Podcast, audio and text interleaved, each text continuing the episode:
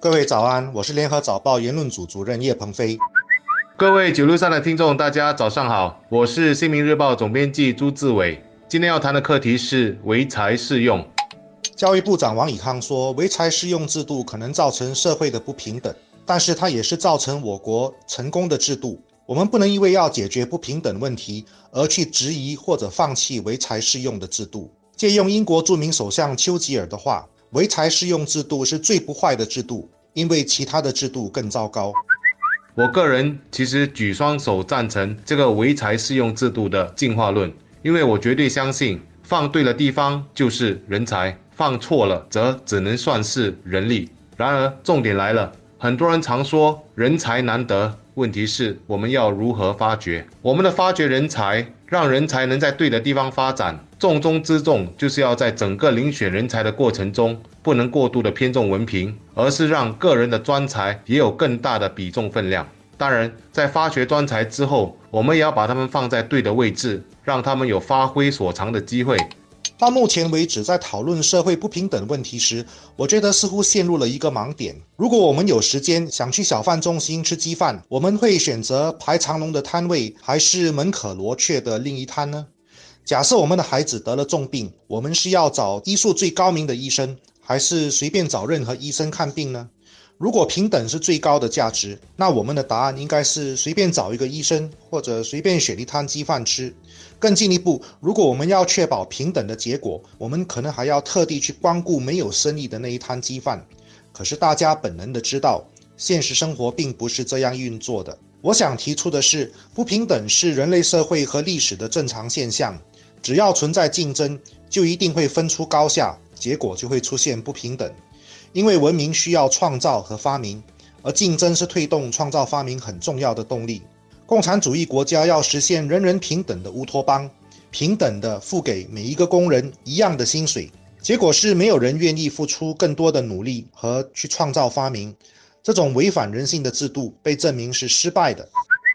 然而，整体而言，我们的整个社会，尤其是身为家长们，其实也需要时间慢慢去接受所谓成功的定义是什么的思维。以现在来说，我们都希望孩子能当医生、律师等等职业，才算是取得社会上的成功。可是，孩子成为一名职业游戏手、网络程序写手，或者是应用程序发明者，这算是成功吗？我其实想到的是，如果在日本，一名卖拉面的人能将拉面卖的成为赢得米其林的大师，他在日本其实算是很成功了。只是同样的拉面大师放在新加坡，我们能接受他是成功的吗？作为教育部长，王以康认为教育还是解决不平等的重要方式，这有他的道理。因为不平等的一个严重问题是阶级的固化，所以我们需要增加社会的流动性。让中下层的孩子也有机会靠自己的努力和天分成为社会的上层。可是因为现在越来越多社会的上层家庭愿意投入很大量的资源来教育自己的孩子，所以在教育上也出现了机会的不平等。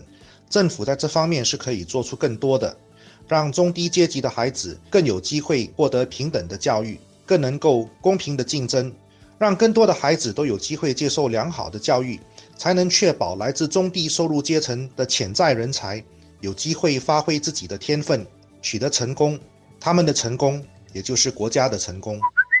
另外一个要提的就是伯乐与人才的问题。没有好的伯乐，人才很难被发掘，更不要说达到唯才适用的阶段。分享一个故事：春秋五霸之一的秦穆公要找一匹好马，他在伯乐的推荐下，找了一名叫做九方高去帮他找马。九方高。在各处寻找了三个月后，回来报告说：“我为大王寻找到了一匹千里马。”秦穆公急着问：“那匹马是什么样的马？”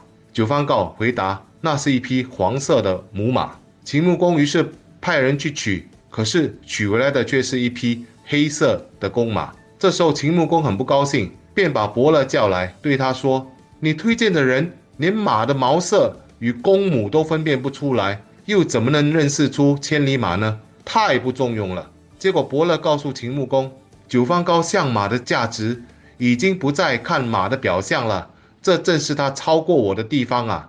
秦穆公试了马，果然是匹千里马，就对伯乐很佩服。在我们的生活中，在发掘人才的课题上，我们是不是也能有着伯乐的眼光和见解？这也是值得探讨和深思的问题。